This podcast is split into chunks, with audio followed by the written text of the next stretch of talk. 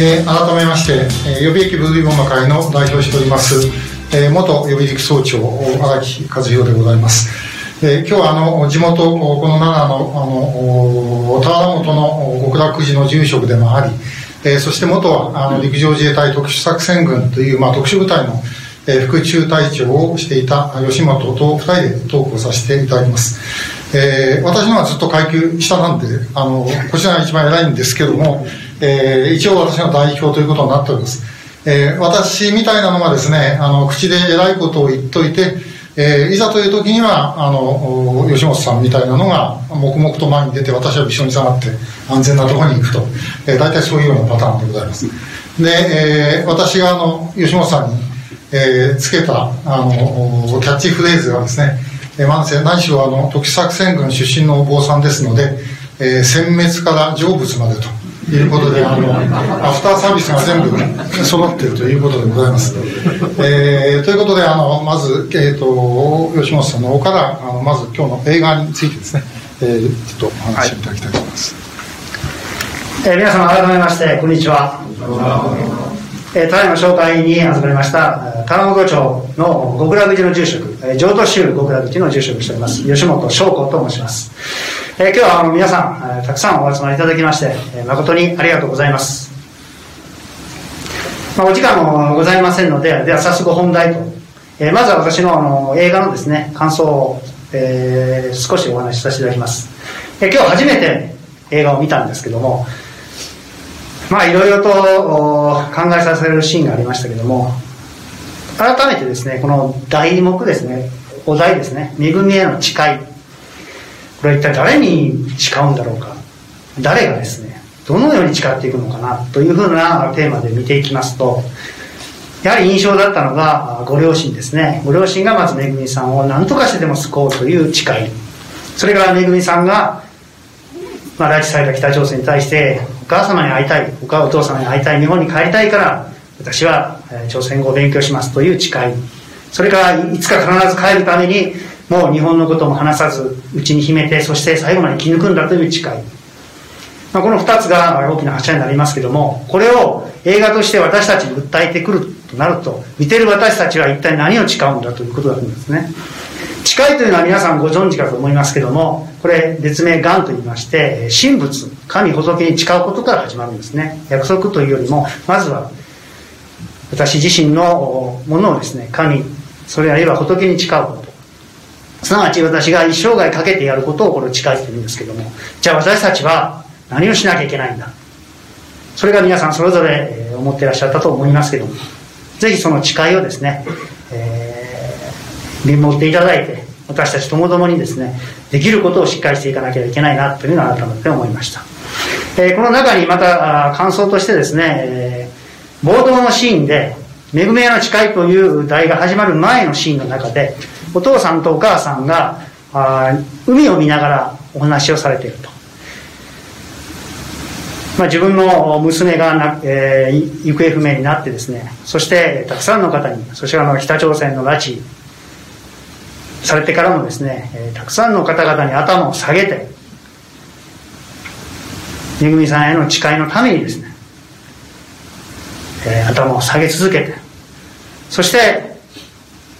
海を見て、えー、話すシーンがありました。その中で今日は疲れたねっていうふうにお母さんが言った時にあごめんなさいお父さんがですね、えー、しげるさんがめぐみさんに疲れたか疲れたかって言った時に、えー、めぐみさんがあ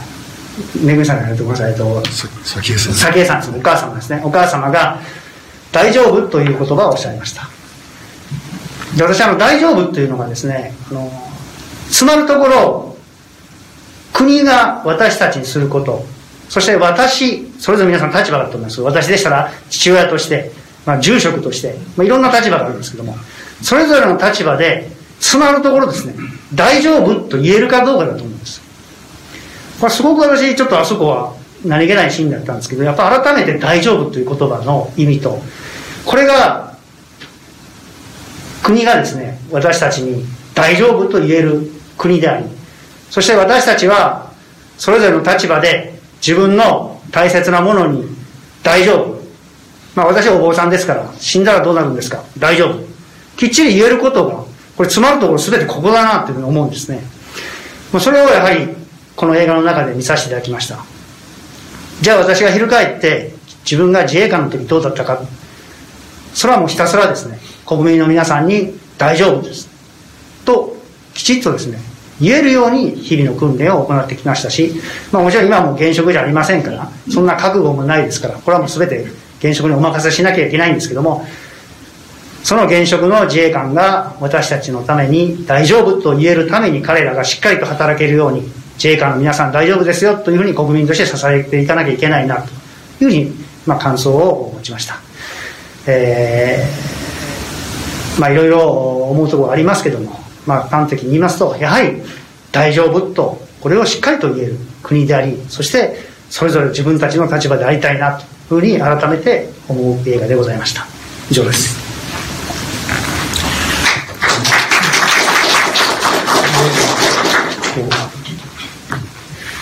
あの私はですね、えーまあ、なんだかんだ25年間この拉致問題かかってきちゃいましてあの映画の冒頭のあのめぐみさんお嬢さん亡くなっていますという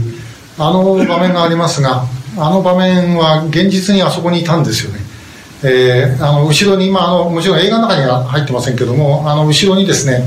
私と当時の救う会の佐藤会長が2人立ってまして、えー、上竹茂雄さんという外務副大臣からえー、亡くなってますというのをですね、あのー、聞いた、えー、聞きました。えー、と2002年、平成14年の9月17日、えー、外務省麻布の飯倉交換なんです。で、えー、この拉致被害者の救出運動をやってる人間は誰でもですね、あの、やっぱりちょっと心の中に、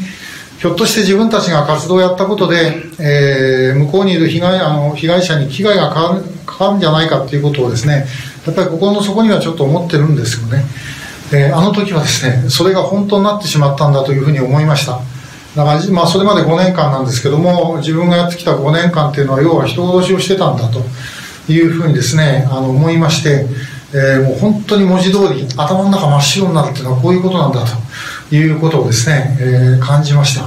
まあ、後にそれ嘘と分かったからいいんですけども本当にですねあの時はもうもう二度とおそらく死ぬまで絶対忘れられない光景だったろうと思います。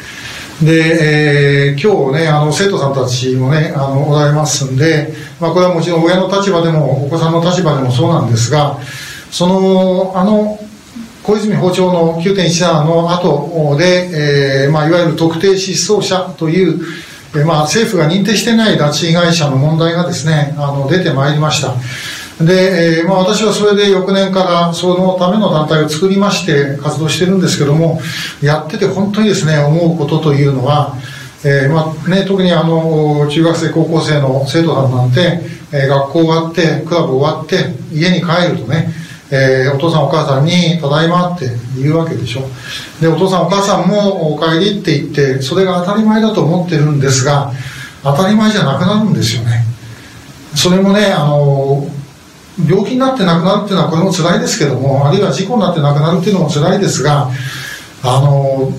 まあでも諦めるしかないんですよね。あのお葬式をやってみんなで思い出の中に戻っておくしかないんです。失踪ってもっとですねまあ先ほどの中に映画の中にも描かれてましたけどもどこにいるか分かんない、ね、一体何でいなくなったのか分からないという状態が何十年も続くっていう、